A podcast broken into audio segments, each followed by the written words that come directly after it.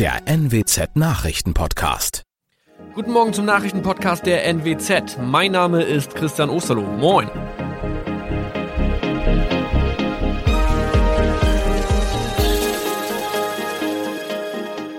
Und das sind unsere regionalen Nachrichten am Morgen.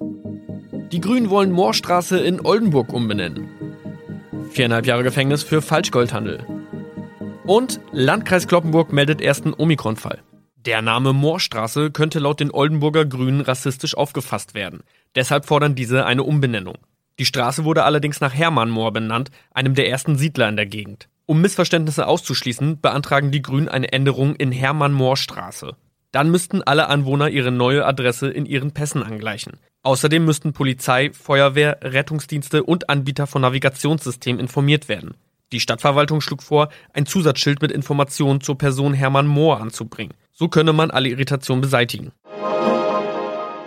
Tobias G. musste wegen dem Verkauf von Falschgold am Mittwoch vor das Landgericht Oldenburg. Nachdem der Schortenser bereits im Mai zu einer Freiheitsstrafe von mehr als drei Jahren in Jever verurteilt wurde, betrieb er seinen Handel auf eBay Kleinanzeigen weiter. Das wog bei der Verhandlung schwer auf. Der 27-Jährige schrieb in die Inseratsüberschrift das Wort plated, was so viel bedeutet wie überzogene und nur vergoldete Ware. Da im weiteren Anzeigentext aber die Rede von einem Reinheitsgrad war und die abgebildeten Goldbarren eine Seriennummer trugen, handelt es sich hierbei um eine Täuschung. Tobias G. wurde zu viereinhalb Jahren Haft verurteilt.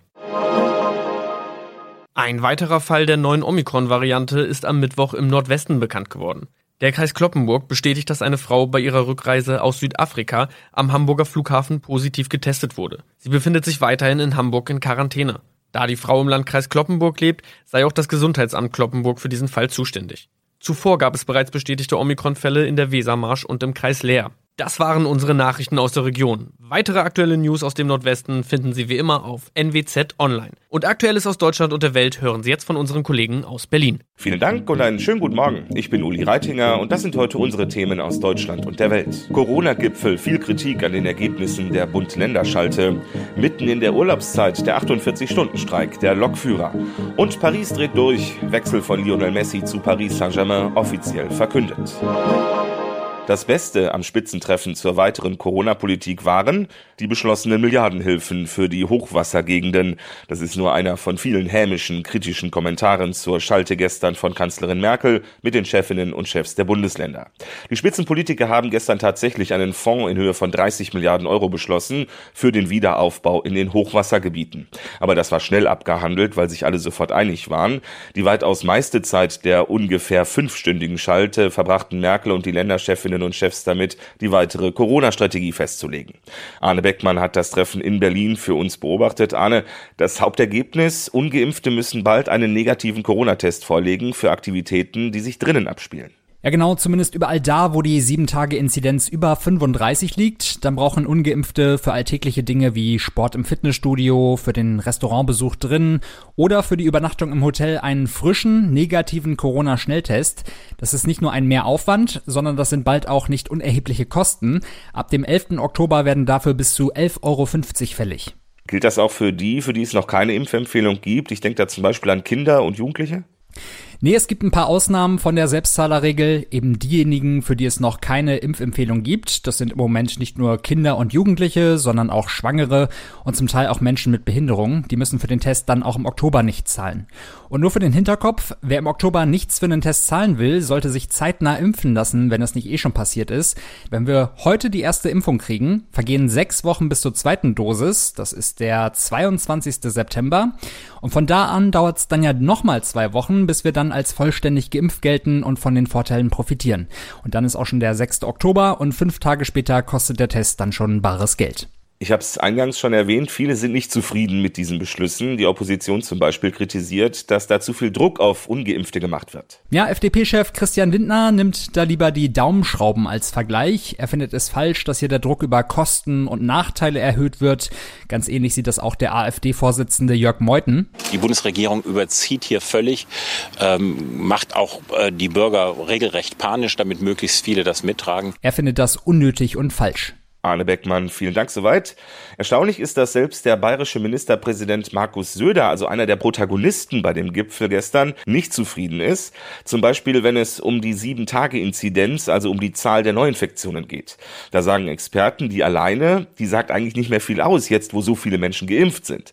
Da müsste man noch andere Faktoren mitbedenken, zum Beispiel die Belegung der Intensivstationen. Es müsste also eigentlich eine neue Formel, einen neuen Wert geben. Und da hat CSU-Chef Söder gestern zugegeben, wenn wir ganz ehrlich sind, so ein richtiges Konzept, wie man das macht und auch verständlich kommunikativ ist noch nicht da. Deswegen ist jetzt, glaube ich, mal sinnvoll, dass die Diskussion wird weitergeführt in allen Fachgremien, weil natürlich spielt die Hospitalisierung eine Rolle. Aber im Grunde genommen ist das eine knifflige Frage, wo es noch keine endgültige Antwort gibt. Es ist noch keine Glücksformel gefunden, die das alles schon ins Lot bringt. Das ist, glaube ich, so ein bisschen das Problem. Später am Abend legte Söder im ersten in den Tagesthemen noch nach. Er sagte, wir sollten mal so langsam darüber reden, dass in Zukunft nur noch Geimpfte und Genesene bestimmte Zugänge und Freiheiten haben werden und ungeimpfte außen vor bleiben, selbst mit Tests. Also vor allem dieser Punkt dürfte noch für Riesendiskussionen sorgen, gerade jetzt vor der Bundestagswahl. Für Menschen, die auf die Bahn angewiesen sind, haben schwierige 48 Stunden begonnen. Die Lokführergewerkschaft GDL hat ihre Mitglieder bis Freitag früh zum Streik aufgerufen und die kommen dem Aufruf seit 2 Uhr heute Nacht nach. Obwohl die GDL eine ziemlich kleine Gewerkschaft ist, sind die Auswirkungen riesig. Die Deutsche Bahn hat 75 Prozent ihrer Fernzüge gestrichen und rechnet auch im Regionalverkehr mit zahlreichen Ausfällen und Verspätungen. Es gilt ein Sonderfahrplan. Monatelang hatten GDL und Bahn versucht, sich bei Tarifverhandlungen zu einigen, aber ohne Erfolg. Die Gewerkschafter wollten eine Lohnerhöhung von mehr als drei Prozent bei einer Laufzeit der Tarifverträge von über zwei Jahren. Außerdem war eine Corona-Prämie von 600 Euro im Gespräch, aber von der Bahn gab es eine Absage. Zum einen wegen der Folgen der Corona-Pandemie und zum anderen wegen der Flutkatastrophe. Teile des Schienennetzes sind zerstört. Der kurzfristige Streik trifft den Konzern und seine Kunden Kunden während der Reisesaison besonders hart. Veronika Pineschko, Nachrichtenredaktion. Ja, Bahnstreiks, das heißt immer wieder viele konkrete Fragen für die Bahnkunden. Benjamin Kloss ist zuständig bei uns für die Antworten. Benjamin, guten Morgen. Welche Rechte haben wir denn, wenn ein Zug ausfällt oder erst mit großer Verspätung kommt? Die Rechte des Fahrgasts sind in einer EU-Verordnung festgehalten und die gilt auch bei einem Streik. Das soll heißen, wer wegen eines Bahnstreiks nicht pünktlich ans Ziel kommt, kann je nach Verspätung einen Teil des Fahrpreises oder sogar den kompletten Fahrpreis zurückbekommen. Wie hoch die Entschädigung ausfällt, das hängt dann von der Länge der Verspätung ab. Eine Stunde zum Beispiel sind 25 Prozent, zwei Stunden sind 50 Prozent des Kartenpreises. Na gut, aber das Geld hilft mir natürlich nicht viel weiter, wenn ich dringend zu einem Termin muss und der Zug nicht fährt. Wie komme ich trotzdem ans Ziel? Hast du einen Tipp? Ja, das Taxi nehmen zum Beispiel, das ist auf jeden Fall eine Möglichkeit. Aber die Bahn zahlt die Taxifahrt nur, wenn die geplante Ankunft am Ziel zwischen Mitternacht und 5 Uhr früh liegt und Reisende mindestens 60 Minuten später per Zug ankommen würden.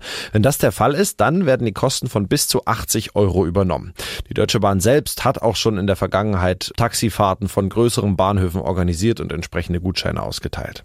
Was allerdings nicht geht, ist mit dem eigenen Auto weiterfahren. Kosten für Fahrten mit dem privaten Pkw werden nicht erstattet. Ja, das wird heute oder morgen eine knifflige Herausforderung für viele. Wie komme ich von A nach B?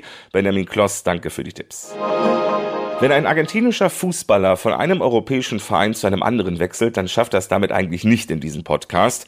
Aber wir müssen eine Ausnahme machen. Denn was sich da in den letzten Tagen um Lionel Messi abgespielt hat, das ist schon mehr als bemerkenswert. Am späten Abend wurde es dann auch offiziell verkündet. Der wohl immer noch beste Spieler der Welt wechselt vom FC Barcelona zu Paris Saint-Germain. In beiden Städten wird dieser Wechsel des Jahres sehr emotional begleitet. Thomas Bleskin ist zu mir gekommen. Thomas, bevor wir zu den Emotionen kommen, erstmal die Fakten. Was hat Paris Saint-Germain für Messi bezahlt? Ja, so absurd das klingt, aber Messi war ein echtes Schnäppchen. PSG musste zum Beispiel keine Ablösesumme an den FC Barcelona zahlen, weil Messis Vertrag da ausgelaufen ist. Der Superstar war also seit dem 1. Juli offiziell vereinslos. Messis Jahresgehalt in Paris, das wird natürlich nicht öffentlich verkündet. Die Rede ist von 40 Millionen Euro netto im Jahr plus Prämien. Sein Vertrag läuft zwei Jahre mit der Option für eine weitere Saison. Und Messi trägt bei Paris Saint-Germain übrigens die Nummer 30, wie beim Start seiner Profikarriere 2004 beim FC Barcelona. Denn Neymar wollte seine Nummer 10 nicht abgeben. Soweit die Fakten, fast noch spektakulärer das Drumrum. Wie wurde Messi in Paris empfangen? Also wie eine Mischung aus Staatsmann und Rockstar. Messi war gestern Nachmittag in Paris gelandet am Flughafen, da haben schon hunderte begeisterte Fans gewartet. Vor dem Stadion von Paris Saint-Germain haben Tausende gefeiert, vor dem Krankenhaus, in dem Messi den Medizincheck absolviert hat, standen sie auch noch und schließlich auch noch vor dem Nobelhotel, in dem Messi übernachtet. Die Autokolonne von Messi wurde die ganze Zeit von einer Polizei eskortet, begleitet und bewacht. Also ich kann mich nicht erinnern, erinnern, dass ein einziger Fußballer schon mal für so eine Begeisterung gesorgt hat. Ganz anders die Gemütslage natürlich in Barcelona. Hier hatte sich Messi am Sonntag ja tränenreich verabschiedet und die Fans weinen immer noch. Es ist schon erstaunlich, was dieser gerade mal 1,70 Meter kleine Mann für Emotionen auslösen kann. Jetzt muss er nur noch für die Titel sorgen bei Paris Saint-Germain. Thomas Bleskin, vielen Dank. Der Tipp des Tages heute für alle, die jetzt schon an später denken. Was kann ich heute schon tun, damit die Knochen auch im Alter stabil bleiben, damit Osteoporose kein Thema ist? Der Volksmund sagt, viel Milch trinken und Quark und Käse essen. Aber stimmt das überhaupt? Thomas Brockt, vielleicht kennst du das ja auch aus deiner Kindheit. Meine Mutter hat zumindest immer gesagt, schön Milch trinken, damit die Knochen stark werden. Hatte sie recht? Was ist da dran? Naja, ganz falsch ist es nicht. Im Gegenteil, in Milch und Milchprodukten ist sehr viel Kalzium und dieser Mineralstoff, der ist ganz wichtig für stabile Knochen. Dazu nochmal eine Zahl. Etwa 98 Prozent des gesamten Kalziums im Körper sind in den Knochen gebunden. Aber damit das Kalzium dort überhaupt eingebaut werden kann, ist auch etwas anderes sehr wichtig, nämlich Vitamin D. Davon ist zum Beispiel viel in Fisch, also besonders fetter Seefisch wie etwa Hering oder Lachs. Wenn man das isst, das hilft den Knochen auch sehr.